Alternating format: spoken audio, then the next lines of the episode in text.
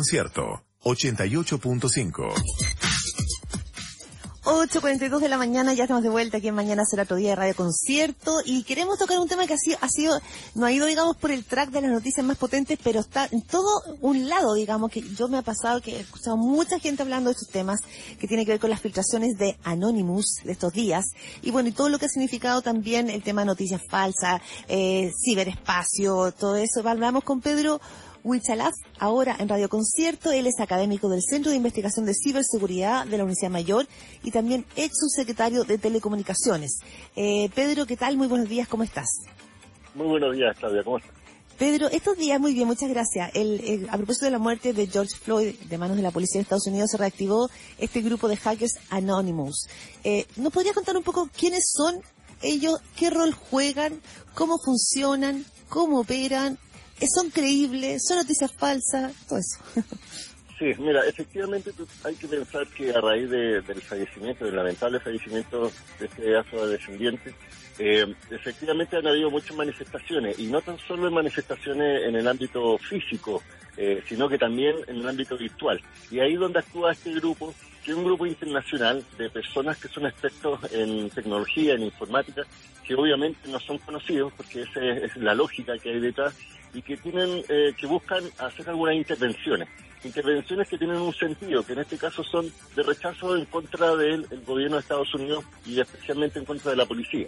Entonces estos grupos internacionales que hacen varias actividades a nivel mundial pero específicamente eh, lo que nos referimos fue en este caso Estados Unidos ellos hicieron varias intervenciones como por ejemplo hackear una eh, página web de la policía de un gobierno local de de, de, de, de Estados Unidos y también intervinieron incluso las radios de frecuencia en Chicago de la policía colocando una música mm. y también revelaron cierta información, yo he estado mirando de correo electrónico de, de la policía e incluso también dieron a entender que tenían información que podía vincular al presidente de Estados Unidos con una red de pedofilia y pederasta que, que, que murió antes de ser juzgado.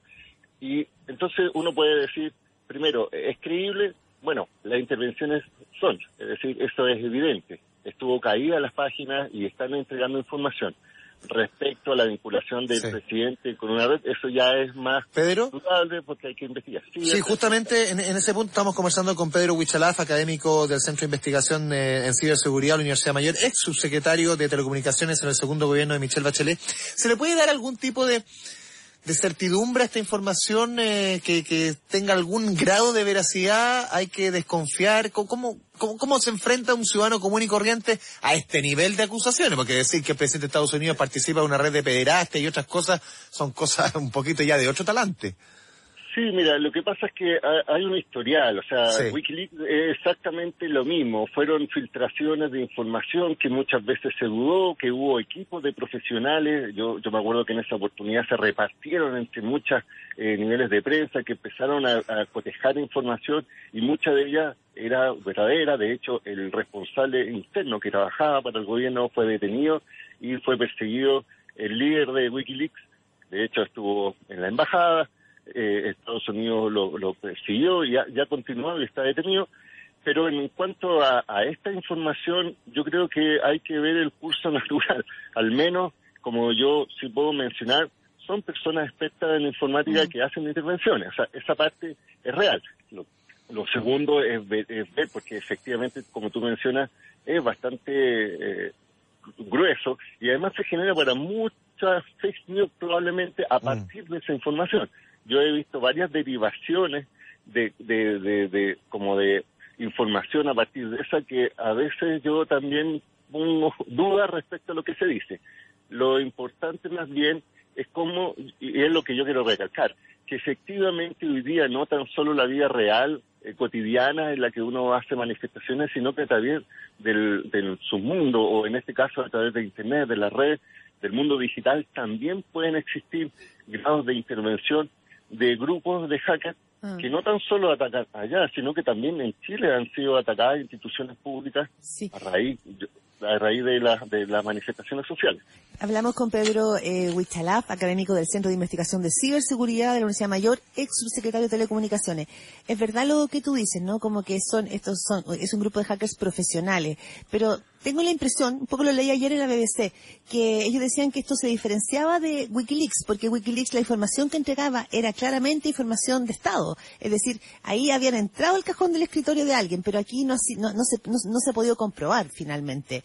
Eh, por ejemplo, lo que dice Anonymous eh, respecto de, que aquí hay información delicada sobre una red internacional de pedofilia, pareciera ser, por lo que decían, es que lo que encontraron, lo, que encontraron fue en la libreta de este fallecido, que se, se suicidó, este millonario Jeffrey Epstein, estaba condenado por tráfico y abuso de menores, ¿no es cierto? Se suicidó en su celda, él tenía una isla cerca de Haití, lo que dicen que en la libreta negra, ahí estaba el teléfono de Donald Trump.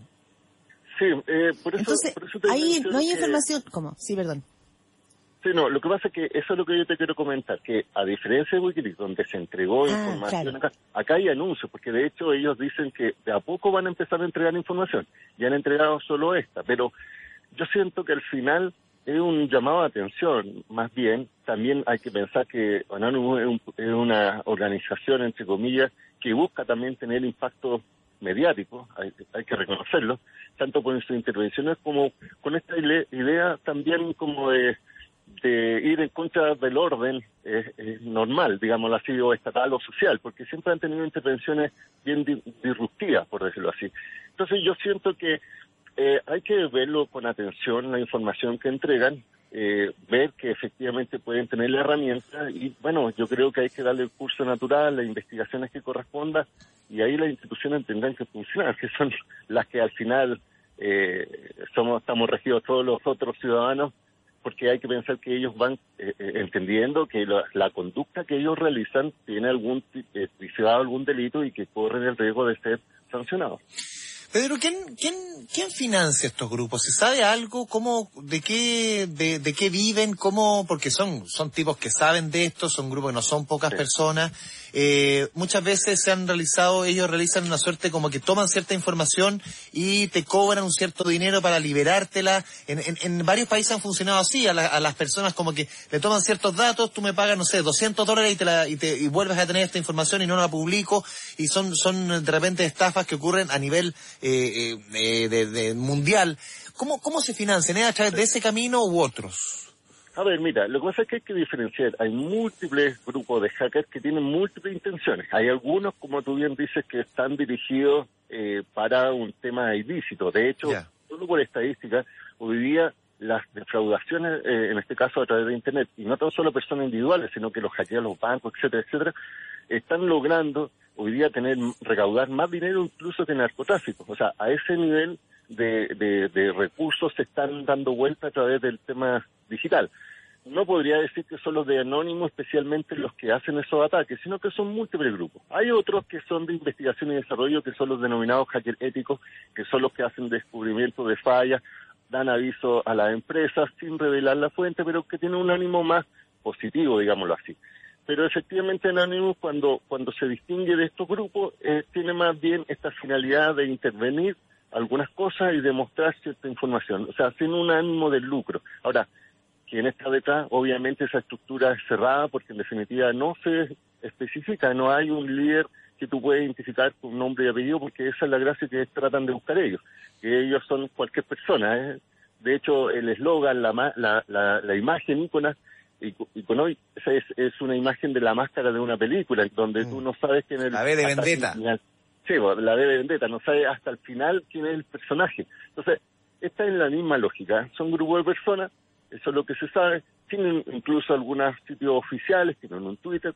Y de hecho, incluso han aparecido otros grupos más locales, así como Anonymous Chile, Anonymous Canadá, etcétera, que algunas veces se vinculan y otras veces son como se aprovechan del nombre y tratan de hacer algunas cosas. Entonces, siempre por atrás hay discusión respecto a si son o no parte del grupo, si son o no reales. Lo que yo sí puedo decir es que efectivamente se nota que son personas que tienen capacidades eh, informáticas, hacen intervenciones reales, se ven cuando están caídas, cuando hacen intervenciones. Ahora, nada de eso podría justificar si que causa algún daño si se busca información y revela información que de repente eh, no está, está escondido y, las revelan y se comprueba que es así, bueno, también hay un grado de busca de justicia de información social, pero eh, hay que verlo eh, en esto, en el contexto en el que nos encontramos. Mm. hablamos con Pedro Huichalaf, académico del Centro de Investigación de Ciberseguridad de la Universidad Mayor, ex subsecretario de Telecomunicaciones. Pedro, pero también está el tema, bueno, Anonymous que ha entregado esta información esta semana, hay una generación que está en llamas con esto, que está buscando toda la información y han llegado, digamos, como a que aquí finalmente existe como un pequeño club eh, en torno a la, a, la, pedofilia y se habla también de que, que, que Lady Di no habría muerto en un accidente, sino que habría sido enviada a asesinar. Bueno, hay todo hay un mundo que vamos a ver si sale más información, pero el tema es cómo cada, de la conspiración. cómo cada uno de nosotros, los ciudadanos, podemos filtrar la información falsa de la información real. Estamos en un momento en que incluso esta pandemia, el virus, nos puede llevar a comprarnos cualquier, eh, perdón la palabra, pero como cualquier huevo podrido, porque en realidad no todo el mundo tiene la facilidad o el acceso para poder distinguir qué es verdad y qué es mentira. No, y mira, solamente como dato estadístico, en esta última semana, a raíz de la pandemia y confinamiento, de las personas más conectadas, aumenta el comercio electrónico porque en definitiva tú necesitas hacer compras y no presenciales, ha hecho que, por ejemplo, en Chile han aumentado la cantidad explosiva de intentos de estafa, de engaño a través del tema de mensajería, eh, de llamadas telefónicos, diciendo que tiene el bono activado, que, que Netflix está regalando servicios, que en el fondo la comisaría virtual, que, fue una, una aplicación falsa que realizaron. Entonces, la, la recomendación que siempre he dicho es, primero, dudas. O sea, ante una información, siempre ir con la duda, porque en definitiva no todo lo que se lee en Internet es verdadero.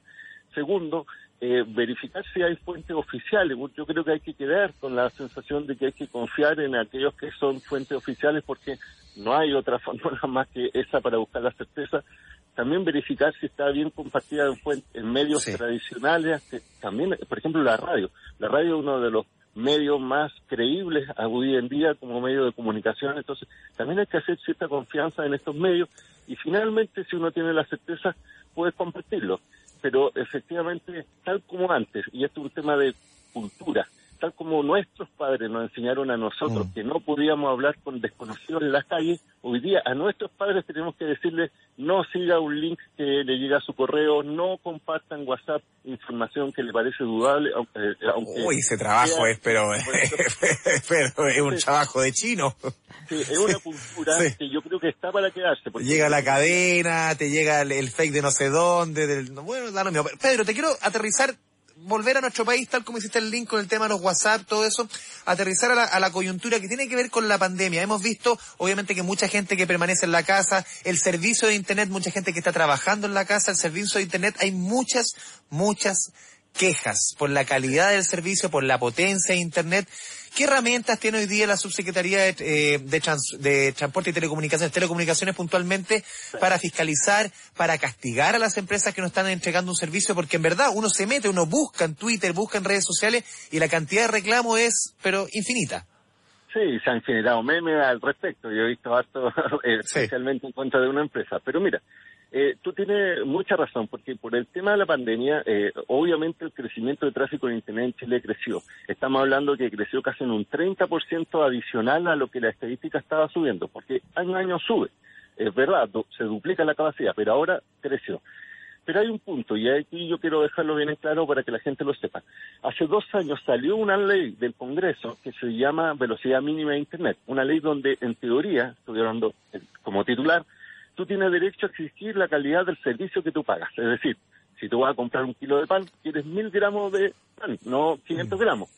Pasa lo mismo hoy día. Si tú contratas internet, quieres completo. Lo que sucede es que la ley estableció que un reglamento iba a definir la norma técnica y ese reglamento tiene que salir de la Subsecretaría de Telecomunicaciones. Es decir, una empresa, para defenderse, hoy día te dice, no te puedo dar toda la calidad de servicio si tú reclamas porque no está definido los parámetros, qué, cuál es la calidad, cuál es el porcentaje, dónde respondo, cuál no, pero es una ley que está en beneficio de esto de los usuarios. ¿Cuál es el punto?